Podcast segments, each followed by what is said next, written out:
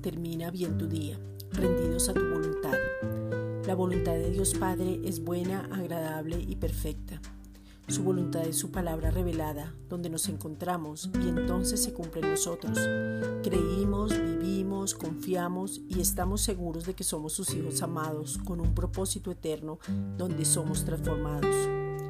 Rendimos a su voluntad cuando entramos en el reposo absoluto, en su presencia sin tener vergüenza y cuando entendemos que estamos escondidos en Cristo. Solo entonces podemos reinar en vida.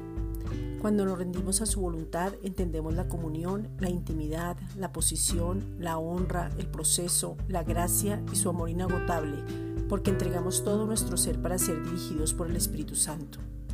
Rendir es entregar todo sabiendo que en sus manos hay claridad, luz y amor manifestado.